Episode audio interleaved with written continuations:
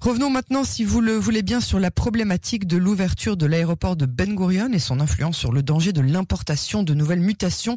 Sur la balance, évidemment, la liberté de rentrer en Israël et de l'autre côté, évidemment, l'aspect sanitaire. Alors, pour nous raconter son périple depuis Paris sur l'un des premiers vols directs entre la capitale française de l'aéroport de Ben Gurion, nous avons maintenant en ligne Hélène. Bonsoir Hélène. Bonsoir Yael. Je vous remercie d'avoir accepté d'être l'invité de notre édition de ce soir. Vous êtes franco-israélienne et vous avez l'habitude d'être sur la ligne Paris-Tel Aviv toute l'année. Mais voilà, depuis la pandémie, c'est d'autant plus compliqué de voyager et vous, vous avez tout de même réussi à avoir votre vol. Alors racontez-nous les circonstances de ce voyage. Bah écoutez, euh, paradoxalement, euh, c'est euh, de Paris que c'est plus compliqué. Euh, l'arrivée en Israël est beaucoup plus calme. Euh, d'abord pour les habitués, euh, on part plus du terminal 2A qui est fermé aujourd'hui, on part du terminal 2E. on doit, dans les 72 heures du vol, faire un test Corona. Bon, tout ça, on est malheureusement habitué aujourd'hui. C'est ensuite que ça se complique parce que dans les 24 heures du vol, on doit remplir un formulaire en ligne qui est soumis par le gouvernement israélien alors là encore, hein, euh, d'apparence facile, euh, des questions sur l'état civil, la santé, euh, l'engagement qu'on prend de rester en bidou, de l'avertissement que si on fait des fausses déclarations, on commet des délits. Bon, bref, hein, mhm. des questions assez classiques. Sauf que, ben, une fois que vous avez rempli, send, on vous recevez immédiatement un email qui vous dit voilà le PDF de votre formulaire, imprimez-le, mettez-le dans votre bagage et montrez montrez-le à l'aéroport, vous ne partirez pas sans lui. Ah. Je, je, je, fais tout comme il faut, je suis fière, j'ai ça dans ma, dans, ma, dans ma besace. Et quand je me présente euh, à, à, l'aéroport, on me dit, mais madame, regardez la toute petite ligne en bas, il y a écrit que tant que vous n'aurez pas rempli toutes les conditions pour voler, vous ne pourrez pas monter dans l'avion. Et c'est quoi les conditions pour voler? euh, Je n'en sais rien parce que la dame qui me reçoit à l'aéroport me dit écoutez, ne vous inquiétez pas, moi je constate que tout est en ordre, donc euh, vous allez pouvoir prendre votre vol. D'ailleurs, rassurez-vous, regardez-moi, je euh, j'envoie déjà votre valise, mais vous allez dans le petit coin là-bas et puis avec votre téléphone, vous allez re-remplir ce, ce, formulaire. Bon, je vous confie que mon téléphone, c'est pas le plus grand écran qui existe aujourd'hui, donc j'appelle mon agence qui jusque-là m'avait beaucoup euh, entouré pour l'organisation de mon voyage. Je lui demande de faire ça pour moi et il m'envoie le formulaire rempli que je reçois par email en PDF exactement comme la veille. Je reviens triomphal devant euh, le, le, au comptoir et la dame me dit mais madame regardez la phrase selon laquelle euh, tant que vous ne remplissez pas les conditions vous ne pourrez pas monter dans l'avion est toujours là. Et là, si vous voulez, je me prends de panique parce que je me dis que je ne remplis peut-être pas les conditions pour prendre l'avion. Donc là, je, pique une espèce de, colère auprès de mon agence de voyage qui comprend pas non plus. La dame me dit, écoutez, de mon point de vue, votre passeport est bon, tout est en règle, tout est, vous avez le corona positif, négatif, etc. Donc ne vous inquiétez pas, refaites une troisième tentative. Bon, je vous épargne les détails. La troisième tentative est la bonne. Je ne saurais jamais pourquoi on a échoué les deux premières fois, mon agence et moi. Mais voilà, euh, la difficulté, c'est que je n'étais évidemment pas la seule dans ce cas-là. Que tout, tout, tout, autour de moi, il n'y avait que des gens dans mon cas qui avaient tenté de remplir, qui n'avaient pas vu parce qu'on n'est pas alerté sur le PDF qu'on reçoit. Cette ligne, elle apparaît vraiment tout en bas, elle n'est pas en rouge, il n'y a pas de ah. warning, il n'y a pas d'information. Attention, vous ne pouvez pas voyager comme ça. Et du coup, on s'est tous retrouvés à essayer sur nos petits écrans de petits téléphones de re-remplir en ligne. Donc évidemment, c'était vraiment une espèce de vrai balagan. Je ne vous parle pas des gens qui ne savaient pas qu'il fallait remplir en ligne euh, ce formulaire dans les 24 heures de... Bon, donc à Paris, gros, gros balagan. Il y a eu également, et là malheureusement je ne sais pas ce qu'elle est devenue cette pauvre dame, une dame âgée qui n'a pas de téléphone à elle, qui était accompagnée de son fils, qui a dit mais moi je vais remplir sur mon téléphone, il n'y a aucun problème le, formulaire. Mais la dame lui a dit très bien, simplement vous, vous allez monsieur repartir avec votre téléphone. Quid de votre mère qui n'a pas votre téléphone oh et qui n'aura pas de papier? Parce qu'il faut ou le téléphone ou la version papier et qui n'avait pas la possibilité. Donc j'espère en tout cas qu'ils ont pu trouver une imprimante dans l'aéroport. Enfin voilà, toute une ambiance comme ça très stressante au départ Ensuite, pour tout vous dire, ça se passe vraiment très très calmement, très bien. On prend l'avion normalement, il n'y a pas de, drame à l'embarquement. Pendant le vol, aucun problème. On arrive à l'aéroport. Là, pour le coup, euh, c'est un autre stress, qu'il n'y a personne. C'est que quand on est arrivé, il y avait deux, deux vols qui atterrissaient, le nôtre et un de trois, je crois. comment Un de où de Détroit aux États-Unis. voilà. Mm.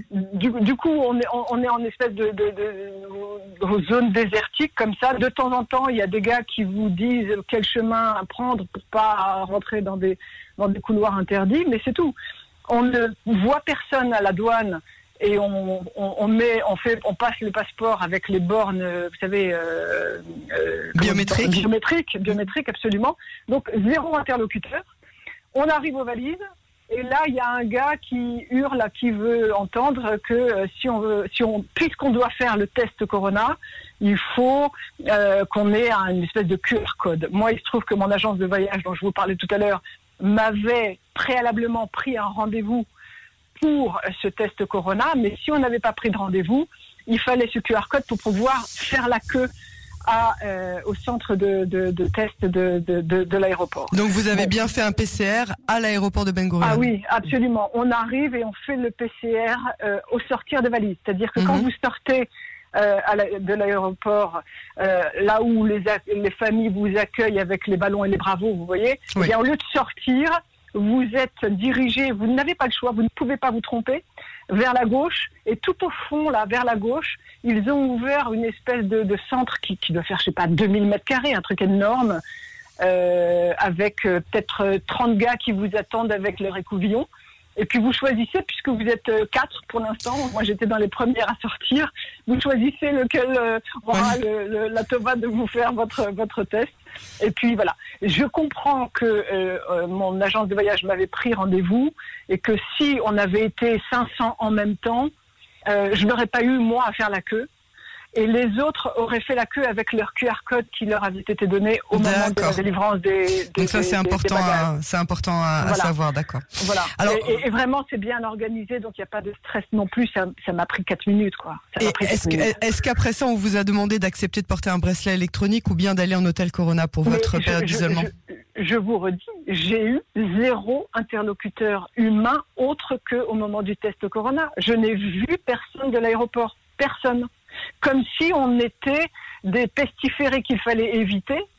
Et les seuls euh, euh, êtres humains que l'on rencontre qui pourraient nous suggérer un bracelet électronique ou, un hôtel, c'est au moment du test Corona. Sinon, on ne voit personne. On ne rencontre personne. Donc non, on ne m'a rien proposé de la sorte. Je pense que vous êtes euh, arrivé juste avant que ce soit euh, le cas. Euh, J'imagine que venant de France, vous n'êtes pas encore vacciné. Est-ce que vous avez l'intention de vous faire vacciner ici en Israël? Alors, alors là, pour le coup, j'ai raté le coche, si je puis dire. Il y, a, il y a 15 jours, je devais venir en Israël pour me faire vacciner. J'avais mon rendez-vous Pfizer et mon avion a été annulé. J'étais sur liste d'attente sur un deuxième vol qui a malheureusement est parti sans moi. Et c'était il y a exactement 11 jours. Je ne sais pas si vous avez entendu ça d'Israël. C'était le week-end où on a reçu, je crois, 500 000 doses d'un coup. Et j'ai été appelée un vendredi matin à 10 heures et on me dit, vous avez une première injection à 15h20. Vous voulez oui ou non Vous avez exactement une minute pour nous répondre parce que sinon, on l'offre à quelqu'un d'autre. Vous pensez bien que j'ai dit oui. Et du coup, je suis vaccinée d'une première injection euh, AstraZeneca. D'accord. Et ça va bien? Alors, euh, on nous avait prévenu, on nous a prévenu euh, des, des, des, risques, des risques de, de, de, de, ils appellent ça des, euh, comment dit-on, des, ah, je, de thrombose, non, non, de caillots de sang, d'effets secondaires. D'effets indésirables. Indésirables, Pas secondaires, des mhm. effets indésirables que j'ai eu. J'ai eu euh, une vraie crise de frisson ah. euh, dans la nuit. On m'avait prévenu. Euh, je me suis levée comme j'ai pu parce que je vacillais un peu pour prendre du doliprane et deux heures plus tard c'était passé. Le lendemain matin c'est comme si j'avais rien eu et c'était terminé. On m'a prévenu que ça se reproduirait la deuxième nuit, ce qui n'a pas été le cas. Alors, une, une, de nos auditrices nous demande, avant qu'on passe à la dernière question, combien de personnes étaient présentes sur le vol en provenance de Paris? Il était plus que plein. Je crois que si les gens avaient pu être les uns sur les autres, ah, il sur était les plein. genoux. Ah oui, oui. D'accord. Ah oui. Alors dernière question Hélène, avec euh, les quelques instants qui nous restent, est-ce que vous savez d'ores et déjà quelle sera la procédure pour voter si vous avez l'intention de voter mardi Alors, alors que vous serez encore en isolement? Alors, vous pensez bien que je, j'ai de ma vie, ni en France ni en Israël, raté une seule élection, donc euh, je voulais voter absolument. Et la bonne nouvelle, c'est que oui, on peut voter. Alors, j'ai regardé ça. Il faut sur le site internet de brichot24.gouv.il. Enfin, j'ai pas bien.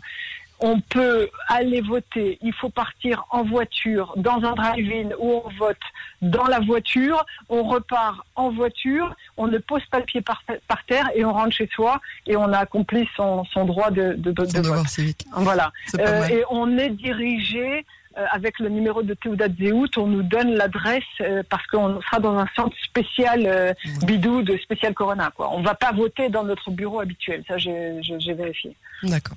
Hélène, je vous remercie beaucoup pour euh, cet entretien. Euh, bienvenue euh, de nouveau en Israël et surtout Merci. merci pour ce message que vous avez choisi de faire passer. À très bientôt sur les ondes de